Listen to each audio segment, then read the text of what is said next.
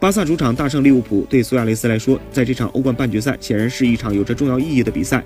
而在这场关键战役里，苏亚雷斯也打破了延续了三百九十二天之久的欧冠球荒，同时还帮助巴萨成为欧冠史上第二支打入五百球的球队。苏亚雷斯的兴奋可想而知，他上一次破门还是在三百九十二天之前，而他攻破的又是老东家的球门。这既是乌拉圭人本赛季欧冠的第一个进球，也是他自二零一八年四月以来在欧冠的第一个进球。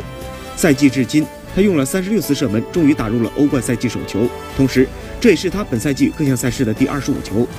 加盟巴萨以来，乌拉圭人五个赛季都至少打入了二十五球。